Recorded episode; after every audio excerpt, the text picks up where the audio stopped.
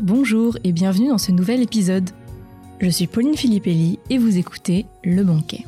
Le Banquet, c'est le podcast pour les passionnés de livres sous toutes ses formes, que ce soit de la littérature classique, contemporaine, fantasy, tout y passe. Dans ce nouvel épisode, nous allons nous intéresser à l'écrivaine la plus lue au monde, Agatha Christie. Avec plus de 2 milliards de livres vendus, elle est l'autrice la plus publiée et la plus traduite dans le monde. Cela la place au panthéon de l'édition, aux côtés de la Bible et de Shakespeare. Il se vend encore aujourd'hui plus de 4 millions d'exemplaires par an. Avec 66 romans publiés, celle qu'on surnomme la reine du crime règne en maître sur le roman policier. À cela s'ajoutent plus de 150 nouvelles, 17 pièces de théâtre, deux recueils de poèmes, une autobiographie. Agatha Christie reste aujourd'hui très plébiscitée, en témoignent les nombreuses adaptations au cinéma, les téléfilms, les séries télévisées, les pièces de théâtre, les bandes dessinées et autres jeux vidéo. L'engouement n'est pas prêt de s'arrêter. Cependant, cette femme dont le monde entier connaît les livres et l'iconique personnage Hercule Poirot reste aujourd'hui une véritable énigme. Timide et secrète, Agatha Christie a toute sa vie voulu préserver son intimité malgré un succès planétaire. Cette voyageuse insatiable a parcouru le monde entier et a passé une grande partie de sa vie sur les sites archéologiques, son autre passion. Je vous propose dans cet épisode de découvrir la vie bien remplie et parsemée de mystères de cette écrivaine hors norme. Agatha Marie Clarissa Miller est née le 15 septembre 1890 à Torquay, une petite ville du Devon, située en bordure de la Manche, en Angleterre, qui était à l'époque un lieu de villégiature coté. Son père Frédéric est un courtier américain et sa mère Clarisse, que tout le monde nomme Clara, est la fille d'un capitaine de l'armée britannique. Agatha est la plus jeune des trois enfants elle a une sœur Margaret et un frère Louis, plus vieux de dix ans. Elle a grandi à Ashfield, une grande maison familiale cachée de sa mère, où elle vécut une enfance heureuse entourée de ses parents aimants, sur lesquels elle peut compter. Son père est un homme tranquille, très agréable à vivre, et sa mère un peu excentrique et très prévenante. Agatha est une petite fille timide, curieuse et rêveuse, qui aime vivre dans son monde et s'inventer des histoires. Si Louis et Margaret vont au pensionnat, Agatha Christie, elle, n'ira pas sur les bancs de l'école. Sa mère Clara, aidée par la gouvernante, décide de s'occuper de son éducation. Sa mère lui inculque des valeurs propres à cette époque, à savoir être une jeune fille sage tout en retenue. Toutefois, elle l'initie également au spiritisme, très en vogue à l'époque. Dès quatre ans, la petite Agatha sait lire. Chez les Miller, la littérature fait partie de la vie quotidienne et grâce aux nombreux livres de la bibliothèque, elle lit de tout. Avec sa mère, elle découvre notamment les romans de Walter Scott, mais aussi Arsène Lupin de Maurice Blanc, Sherlock Holmes d'Arthur Conan Doyle et Le mystère de la chambre jaune de Gaston Leroux en compagnie de sa sœur Margaret. Son goût pour les romans policiers prend forme. Alors âgée de 6 ans, sa famille quitte la résidence Ashfield pour partir vivre six mois à Pau dans les Pyrénées. Il séjourne au Grand Hôtel Beau Séjour, où se retrouvent d'autres familles anglaises et américaines. Agatha est confiée à une gouvernante française, Marie Siget, pour qui elle aura une grande affection. Marie lui fait découvrir la comtesse de Ségur, la culture française, et lui lègue aussi un léger accent du sud-ouest en lui enseignant la langue française. Voilà, vous savez maintenant qu'Agatha Christie disait chocolatine et non pas pain au chocolat. On peut penser que c'est grâce à ses parents et à ses premières escapades hors de l'Angleterre que naît une des grandes passions d'Agatha Christie, le voyage. Car la passion de l'écriture vient bien plus tard. En effet, sa grande sœur Margaret s'y essaya avant elle, elle écrivit des nouvelles à 17 ans qui furent publiées dans Vanity Fair. un drame va malheureusement frapper cette famille heureuse. Alors qu'Agatha n'a que 11 ans, son père tant aimé meurt brutalement. Ce traumatisme la marquera profondément et on peut supposer que ce rapport à la mort explique en partie pourquoi elle écrira des romans policiers. Mais cela reste cependant une simple supposition. La famille se retrouve alors dans une situation financière compliquée. Sa mère a deux doigts de vendre le domaine de Ashfield, s'en sort finalement en renvoyant les domestiques et en faisant très attention aux dépenses. Ce revers marquera la jeune Agatha, qui, une fois adulte, aura l'envie de devenir indépendante et d'avoir ses propres revenus. C'est à ce moment-là qu'elle commence à écrire. Elle couche sur le papier des petites histoires et des poèmes. Sa mère l'encourage à écrire, car à cette époque, les romans de jeunes filles sont très plébiscités, notamment grâce à Jane Austen. Mais pour le moment, Agatha aspire à autre chose. Devenir chanteuse à l'opéra. C'est ainsi qu'en 1906, à l'âge de 16 ans, Agatha Christie, accompagnée de sa mère, part pour Paris, qui est alors un bouillon culturel. Elle prend des cours de chant et de piano, elle va au théâtre où elle est fascinée par l'actrice Sarah Bernard. Mais rapidement, elle prend conscience que ce métier n'est pas fait pour elle. Sa timidité la paralyse et elle n'a pas les capacités vocales attendues pour devenir la cantatrice qu'elle rêve d'être. Même si elle se détourne de la musique, elle continuera à jouer du piano toute sa vie, pour le plaisir, en témoigne le piano Steinway qui se trouve encore dans sa maison de Greenway. En 1910, Agatha Christie a 20 ans. Sa mère étant tombée malade, elle part alors pour le Caire, en Égypte, pendant trois mois pour profiter de ce climat chaud. La bonne société anglaise s'y donne rendez-vous durant l'hiver, et l'objectif de sa mère est également de lui trouver un mari respectable. Mais Agatha est davantage fascinée par les pyramides et la culture du pays que par ses courtisans, et aucun ne trouvera grâce à ses yeux.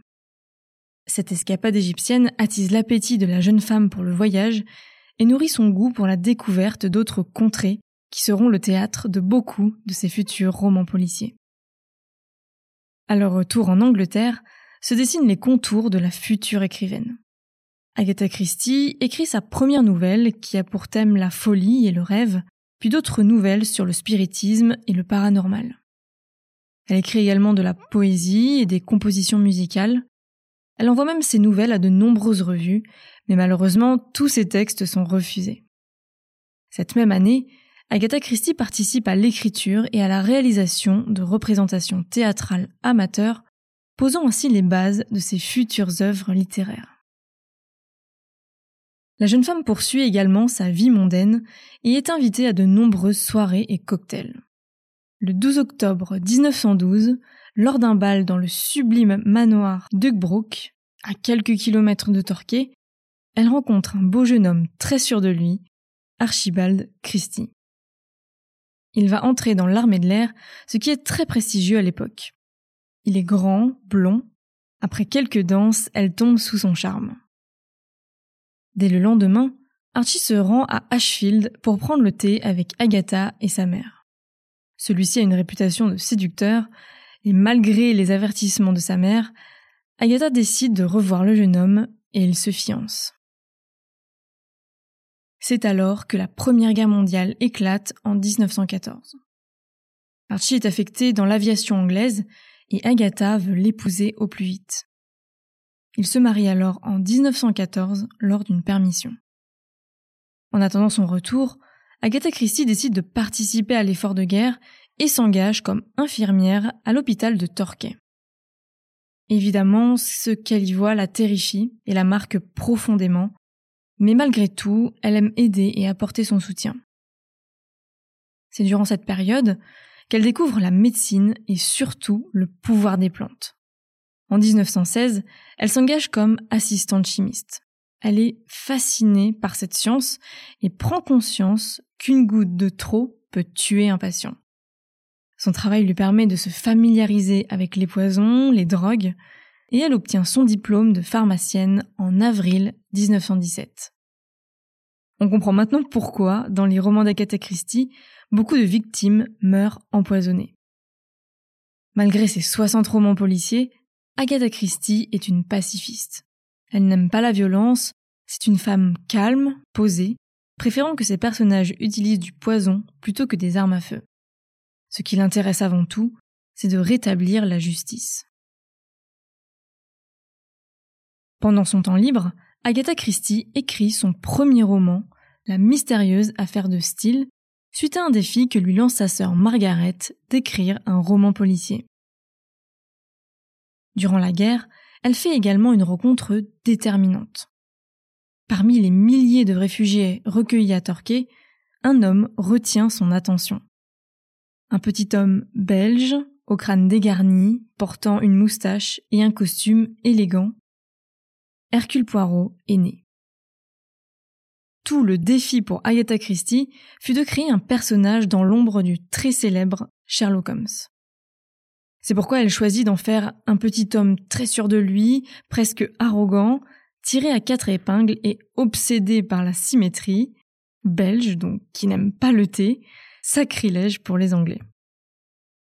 La mystérieuse affaire de style sera publiée juste après la guerre en 1920 et on y rencontre pour la première fois Hercule Poirot. Ce personnage devenu mythique apparaîtra dans 33 romans et 53 nouvelles. Publier ce premier roman ne fut pas simple. Plusieurs éditeurs ont d'abord refusé son manuscrit. Elle l'écrit en 1917, mais ne parviendra à le faire publier par la maison d'édition The Bodley Head seulement trois ans plus tard. La somme proposée par cet éditeur est bien maigre. Mais heureuse d'être enfin publiée, elle avouera n'avoir pas vraiment lu le contrat. Elle décide alors de prendre un agent, Edmund Cork, qui restera 40 ans à ses côtés et la fera changer d'éditeur. La guerre terminée, Agatha Christie a 29 ans.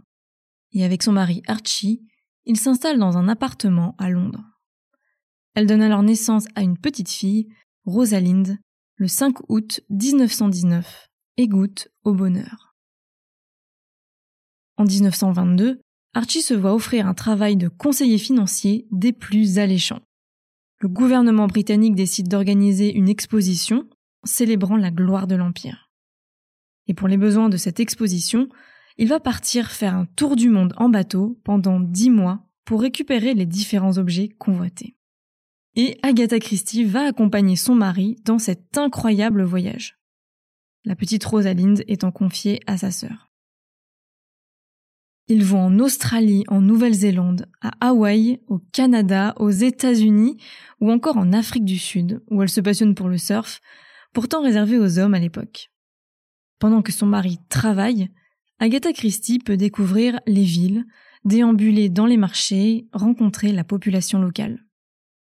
Il faut avoir à l'esprit qu'à l'époque on voyageait très peu et encore moins autour du monde. Ce voyage l'enrichit, lui offre de nouveaux horizons, Découvrir d'autres cultures et voir d'autres modes de vie l'émerveille et la font évoluer. Chaque semaine, elle écrit à sa mère pour lui raconter dans les moindres détails ses pérégrinations. Si cela vous intéresse, il existe un livre en anglais, The Grand Tour, qui est un recueil de ses lettres. Elles sont agrémentées de photographies qu'Agatha a pris avec son appareil photo, de cartes postales ou encore de découpures de journaux qu'elle rassembla durant son périple. Il donne à voir une autre facette de l'écrivaine, celui d'une jeune femme passionnée par les destinations lointaines et exotiques qui feront partie intégrante de ses futurs succès littéraires. À leur retour en Angleterre, les finances du couple ne sont pas au beau fixe. Elle décide alors de reprendre la plume pour augmenter leurs revenus. Entre 1922 et 1925, Agatha Christie publie cinq romans. Elle s'investit énormément dans son travail, délaissant sans s'en rendre compte sa famille. Mais c'est en 1926, avec le meurtre de Roger Ackroyd, qu'elle devient une véritable écrivaine à succès. Ce septième roman pose les principes de ses futures enquêtes. Tout le monde, sans exception, est suspect. Le dénouement fait beaucoup parler car il est à la fois original et très inattendu, ce qui sera également sa marque de fabrique. Avec ses 8000 exemplaires vendus, le public est au rendez-vous et attend désormais avec impatience la suite des aventures d'Hercule Poirot. Écrire lui prend tout son temps, puisqu'elle écrit six romans en six ans. Conséquence, elle s'éloigne d'Archie et son mari, jaloux de sa notoriété naissante, lui reproche son absence, de ne pas s'occuper de leur fille Rosalind, et les disputes apparaissent. Il se prend de passion pour le golf, y passe de plus en plus de temps et finit par faire une rencontre. Vous avez sûrement entendu parler de la fameuse disparition d'Agatha Christie.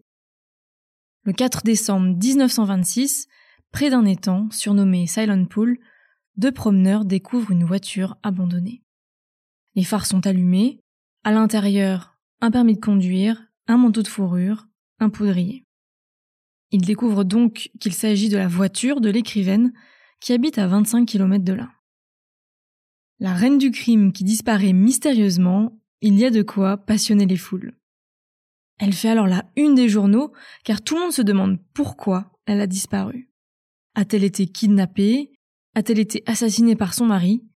La presse s'empare de l'affaire qui devient vite nationale. Son époux est tout de suite interrogé parce qu'il a passé la nuit à quelques kilomètres de là. Il parle sans détour aux policiers et leur révèle qu'entre eux, rien ne va plus. Il a une maîtresse et Agatha Christie l'a appris il y a quelques jours. Il est alors suspecté d'avoir voulu se débarrasser de sa femme. Mais rapidement, une autre thèse émerge, celle du suicide. Trompée et blessée, elle aurait voulu mettre fin à sa souffrance. Une battue est alors organisée, l'étang est dragué pour retrouver le corps, mais rien.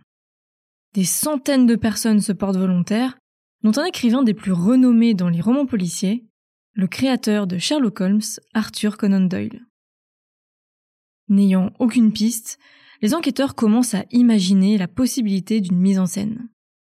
En effet, la veille de sa disparition, Agatha Christie a posté une lettre à son beau-frère, le frère d'Archie, disant Je pars vers le nord pour fuir.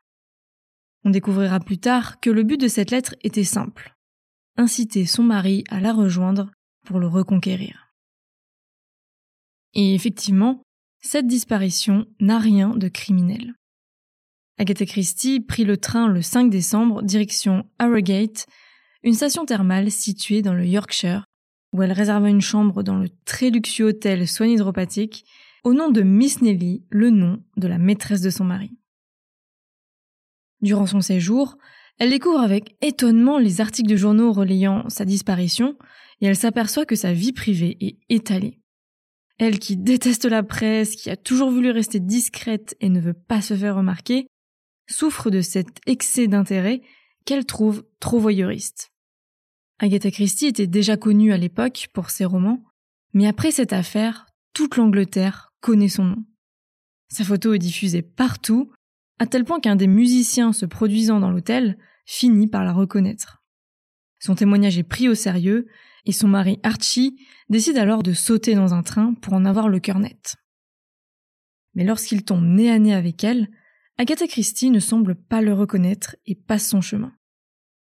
Malgré tout, il la ramène au domaine familial et ils reprennent leur vie commune. L'écrivaine restera muette sur ses douze jours de disparition et sur ce qui l'a poussée à s'enfuir. Nous ne saurons jamais vraiment ce que la romancière avait en tête et le mystère reste entier. Mais une chose est sûre, cette disparition sonne comme un appel au secours. En effet, durant cette année 1926, Agatha Christie a perdu sa mère, de qui elle était très proche, et son mari souhaite la quitter au profit de sa maîtresse, Nancy Neal. Sa vie personnelle lui échappait totalement, elle aurait tout simplement tenté d'en reprendre le contrôle. L'affaire de sa disparition l'ayant rendue très populaire, les ventes de ses livres s'envolent. En octobre 1926, Archie obtient finalement le divorce. Malgré la douleur de cette épreuve, à bientôt 40 ans, Agatha Christie décide de se prendre en main et de partir voyager. Elle veut prendre le contrôle de sa vie, s'échapper de son rôle d'écrivaine divorcée. Direction le Moyen-Orient, et pour y aller, elle monte dans l'iconique train bleu et doré, l'Orient Express. Ce train élégant, innovant et très luxueux traverse l'Europe d'ouest en est et très rapide puisqu'il rejoint son terminus, Constantinople, l'actuel Istanbul, en seulement trois jours. Elle a toujours rêvé de prendre ce train, et il est alors pour elle la porte vers un ailleurs. Si voyager aujourd'hui est anodin, À l'époque, prendre un train qui traverse tous ces pays est une aventure extraordinaire. Agatha Christie est aux anges. Elle prend de nombreuses notes, se délecte des paysages. Arrivée à Istanbul, elle en prend plein les yeux. Elle découvre une nouvelle culture, de nouvelles saveurs. Elle séjourne au Pera Palace, un hôtel historique prestigieux, savant mélange entre art nouveau et oriental, construit en 1892 pour accueillir les voyageurs de l'Orient Express. Agatha Christie aurait écrit son livre Le crime de l'Orient Express, chambre 411. Elle va jusqu'en Mésopotamie, l'actuel Irak, sur le site archéologique d'Our, où elle va pouvoir assouvir sa soif de découverte et sa passion pour l'archéologie. C'est ici qu'Agatha Christie va rencontrer le nouvel homme de sa vie en 1930, Max Mallowan. Elle a 39 ans et ce jeune homme de 26 ans est archéologue. Il devient son guide, l'emmène dans le désert, mais aussi sur divers sites archéologiques, ce qui évidemment les rapproche. Il est plein d'entrain et elle tombe sous le charme de ce passionné. Lui est captivé par cette femme qui s'intéresse à tout et avec qui il peut parler des heures de leur passion commune. Agatha doit cependant écourter sa visite et retourner en Angleterre en urgence, sa fille Rosalinde ayant contracté une pneumonie. Max finit lui aussi par rentrer en Angleterre et ils se revoient très souvent. Leur complicité est restée intacte. Max demande Agatha en mariage et malgré quelques réticences en raison de leur différence d'âge, elle finit par accepter à la condition qu'il soit discret. En effet, Agatha Christie a un souvenir bien trop vif des articles de presse lors de sa disparition et ne souhaite pas attirer l'attention sur eux, d'autant plus qu'elle est anglicane et lui catholique. Il se marie le 11 septembre 1930 à Édimbourg. Agatha Christie conserve son nom comme nom de plume pour ne pas attirer l'attention, alors que dans la vie privée, elle devient Madame Mallowan. Pendant plus de 20 ans, Agatha Christie et Max Mallowan vont arpenter sans relâche les sites archéologiques de Mossoul, Bagdad, Alep et j'en passe. À l'époque, il n'y a pas le confort qu'il y a aujourd'hui et les conditions de vie sont très rudimentaires. Mais ces deux-là sont passionnés et rien ne peut les stopper dans leur exploration. Agatha Christie prend des photos, fouille des zones, nettoie des statuettes avec sa crème de jour s'implique totalement auprès de son mari, et évidemment, elle prend pléthore de notes qui lui serviront plus tard lorsqu'elle écrira un nouveau roman. Ces deux-là sont totalement épris du Moyen-Orient, de son histoire et de ses habitants. Je vous recommande d'ailleurs sa biographie, La romancière et l'archéologue, où elle y raconte ses aventures et où l'on peut y lire tout son amour pour ces contrées authentiques. C'est durant cette période qu'elle crée son second personnage emblématique, Miss Marple. Cette vieille femme en fauteuil roulant, éternelle célibataire, caustique, curieuse, sachant tout, entendant tout, selon l'autrice elle-même, apparaît pour la première fois en 1930 dans le roman L'affaire Protero. Miss Marple résout les énigmes grâce à son intuition et à sa connaissance de la nature humaine. Agatha Christie crée ce personnage car elle commence à se lasser d'Hercule Poirot, qui, disons-le, n'est pas des plus agréables. Miss Marple apparaît au total dans 12 romans et 20 nouvelles. Ces années sont aussi celles qui verront naître ses plus grands succès. En 1934, elle publie Le crime de l'Orient Express, qui lui est inspiré de deux faits divers, l'un sur la mystérieuse disparition du train pendant plusieurs jours, l'autre sur l'enlèvement du bébé d'un célèbre couple d'aviateurs. Je vous en parle d'ailleurs plus en détail dans un épisode de podcast dédié. Suivront des dizaines de romans, dont Mort sur le Nil, Meurtre en Mésopotamie, Rendez-vous avec la mort, ou encore Dix petits nègres, rebaptisés Ils étaient dix. Elle est alors surnommée la Duchesse de la mort. Agatha Christie publia également plusieurs romans sous le pseudonyme Mary Westmacott. Ce nom est un mélange entre son second prénom et un nom de famille trouvé dans son arbre généalogique. L'écrivaine a tout simplement envie de s'essayer à des romans traditionnels, mais ne souhaitant pas subir la pression de la presse, décide de les publier sous un pseudonyme. Le premier de ces six romans, s'intitule Loin de vous ce printemps, Absent in Spring en anglais, et elle dira qu'il s'agit du livre qu'elle est le plus heureuse d'avoir écrit. Elle raconte l'avoir écrit en trois jours et avoir ensuite dormi 24 heures, épuisée. Tant l'histoire était claire dans sa tête, elle rédigea le dernier chapitre juste après avoir écrit le premier. Ce livre résonne avec la vie d'Agatha Christie. C'est l'histoire d'une femme cinquantenaire, convaincue d'être parfaite et d'avoir réussi sa vie. Alors qu'elle se retrouve contrainte d'attendre trois jours le train à Bagdad pour retourner en Angleterre, elle commence à refaire le fil de sa vie. Elle repense à sa fille, son mari, des détails de sa vie, des phrases, des moments. Et petit à petit, un nouveau portrait d'elle-même se dessine. Un portrait des plus horribles. En 1938, entre deux campagnes de fouilles, Agatha Christie achète la propriété de Greenway, à proximité de Torquay, la ville où elle est née, et offre alors à sa famille un cadre privilégié pour se retrouver. Cette grande demeure possède un parc de 125 hectares, surplombe le fleuve Dart, et Agatha Christie l'appelle l'endroit le plus adorable du monde. Véritable refuge, c'est dans cette maison qu'elle passera toutes ses vacances à partir de 1938, réunissant sa famille autour d'elle. Ici, elle n'écrit presque jamais. Elle lit, se repose, se ressource. On y retrouve son amour des voyages dans ses serres où elle cultive des plantes exotiques et quelques arbres.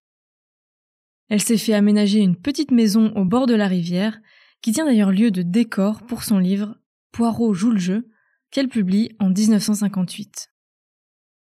Dans cette maison, elle y entrepose ses multiples souvenirs de voyage que l'on peut encore admirer aujourd'hui. Meubles et tapisseries de Syrie, statuettes de Mésopotamie, sièges, vases, tant d'objets qui témoignent de son amour pour les autres cultures. Assez émouvant également, on y trouve les valises qui l'ont accompagné autour du monde lors de ses nombreux périples. Des millions de personnes visitent chaque année cette demeure, restée quasiment dans son état d'origine, pour tenter d'en découvrir plus sur cette femme mystérieuse. Pendant la Seconde Guerre mondiale, Agatha Christie s'engage de nouveau, mettant ses compétences pharmaceutiques à disposition de l'hôpital de Torquay. Elle tente de rejoindre son mari parti au Caire, qui a été nommé commandant, ne supportant pas d'être séparée de lui, mais en vain. Les temps sont plus durs, notamment car ses droits d'auteur sont gelés, la production de livres est ralentie. En 1943, sa fille Rosalinde donne naissance à un petit Matthew. Malheureusement, son beau-fils meurt au champ de bataille. C'est durant cette guerre que l'autrice délaisse Hercule Poirot, pour mettre sur le devant de la scène le couple Tommy et Twopence Beresford, moins connus et pourtant récurrents dans son œuvre, puisqu'ils font leur apparition dès le deuxième roman. Elle se sert de leur duo dans son roman N ou M pour dénoncer les partisans du régime hitlérien. Durant la Seconde Guerre mondiale, Agatha Christie écrit deux œuvres fondamentales.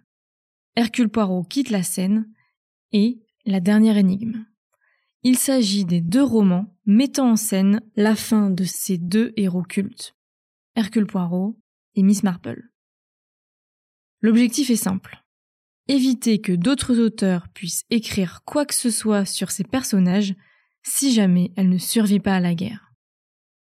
Ceci ne sera heureusement qu'une précaution, et les deux romans seront publiés bien plus tard, le premier en 1975, donc un an avant la mort d'Agatha Christie, et le second en 1976 à titre posthume.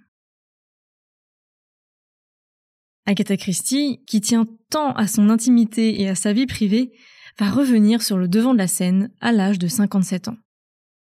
En 1947, la reine Mary, épouse du roi George V, demande pour son 80e anniversaire une pièce de théâtre écrite par Agatha Christie, jouée à la radio. Son titre, Mousetrap, la souricière en français. Le succès est immense. La pièce sera alors adaptée au théâtre et jouée à Londres à partir de 1952 et son succès est plus que confirmé. On se bouscule pour la voir, les gens font la queue chaque soir pour y assister, l'engouement est incroyable. Cette pièce sera à l'affiche pendant dix années consécutives, la plaçant tout simplement comme la pièce la plus jouée à Londres de tous les temps. Aujourd'hui encore, on peut aller la voir dans la capitale anglaise. Nous en sommes à plus de 26 000 représentations depuis 1952.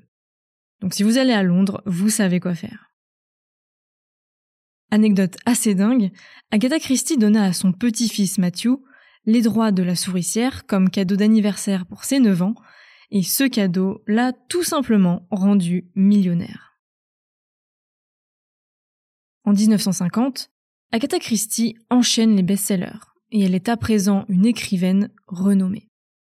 Son acharnement aura fait d'elle la femme la plus lue d'Angleterre, lui apportant une aisance financière bien méritée. Elle est maintenant connue dans le monde entier et ses livres sont distribués dans plus de 100 pays, notamment grâce à son ami et agent Edmund Cork. En 30 ans, elle aura écrit plus de 50 romans. Ses romans sont adaptés au cinéma, ses pièces de théâtre attirent les foules. À noter qu'elle aura, à juste titre, la sensation d'être esclave de ce métier, car elle doit écrire encore et toujours pour un public insatiable. Elle caracole en tête des ventes aux États-Unis, en Angleterre, mais aussi en France. L'écrivaine est un véritable phénomène littéraire de son vivant, au point de voir naître l'expression A Christie for Christmas, un Christie pour Noël, puisqu'elle sort pas moins de un livre par an. Vous connaissez sûrement la collection Le Masque, facilement reconnaissable avec son masque et sa plume noire. Aujourd'hui appartenant aux éditions Jean-Claude Lattès, elle est la plus ancienne collection policière française. Découvrant Agatha Christie grâce à l'affaire de sa disparition, reliée très largement dans la presse, il publie Le meurtre de Roger Ackroyd comme premier roman. Le succès de cette collection doit donc beaucoup au succès grandissant de l'écrivaine.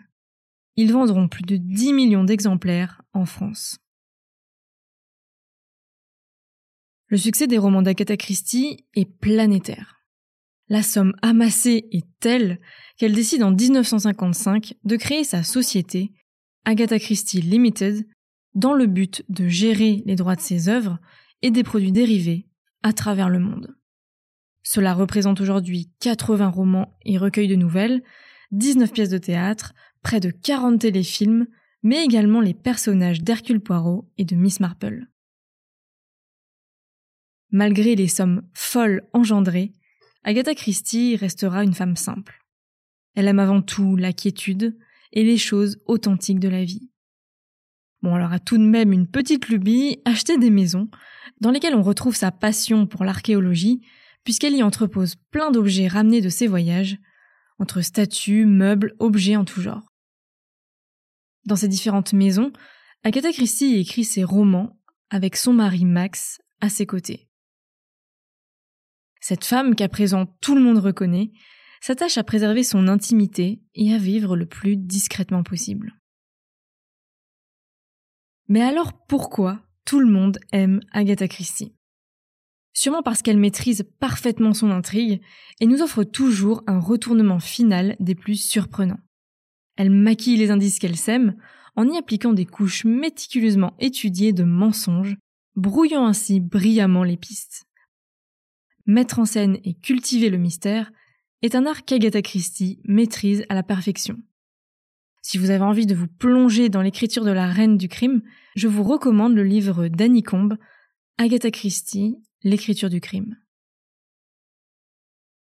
Petit ombre au tableau dans la vie bien remplie de cette autrice prolifique, entre l'écriture de ses romans et ses nombreux voyages, la jeune Rosalinde ne verra pas beaucoup sa mère enfant. La petite fille est très souvent confiée à sa tante Margaret, devenant par la force des choses une mère de substitution. Agatha Christie, trop occupée par sa vie d'écrivaine et d'exploratrice, prend le choix de ne pas être au quotidien à ses côtés. Heureusement, après 1945, les voyages se font beaucoup plus rares et Agatha Christie décide de passer plus de temps auprès des siens. En 1971, au crépuscule de sa vie, la reine Élisabeth II l'anoblit en lui donnant la distinction de dame commandeur de l'ordre de l'Empire britannique. La reine du crime apparaît une dernière fois en public en 1974 lors de la première du film Le crime de l'Orient Express de Sidney Lumet, qui est d'ailleurs le réalisateur du chef-d'œuvre 12 hommes en colère pour les connaisseurs. Le 12 janvier 1976, à l'âge de 85 ans, Agatha Christie s'éteint. Cette femme discrète et mystérieuse laisse alors derrière elle un héritage culturel colossal. Merci beaucoup d'avoir écouté cet épisode sur Agatha Christie. Si vous ne l'avez pas encore lu, vous vous demandez sûrement par où commencer. Personnellement, j'ai lu mon premier livre il y a peu et j'ai décidé de m'attaquer à ces livres les plus connus comme Mort sur le Nil ou encore Le crime de l'Orient Express sur lequel j'ai fait un épisode, je vous mets le lien dans la description. Vous pouvez également commencer par son premier succès, Le meurtre de Roger Ackroyd, ou bien par son tout premier roman publié, La mystérieuse affaire de Steele, où l'on rencontre Hercule Poirot. Si le livre policier ne vous emballe pas, vous pouvez vous essayer à ces romans classiques, publiés sous le pseudonyme Mary Westmacott, ou bien alors approcher ce monstre sacré à travers sa biographie, La romancière et l'archéologue, où elle y rencontre ses aventures en Syrie et en Irak dans les années 30 accompagnée de son mari. Cet épisode est maintenant terminé. N'hésitez pas à en parler autour de vous, à le partager et à me mettre une note 5 étoiles pour m'aider à donner de la visibilité à mon podcast. Merci beaucoup à tous ceux qui prendront le temps. Quant à moi, je vous dis à la prochaine pour vous rassasier avec un nouveau banquet littéraire.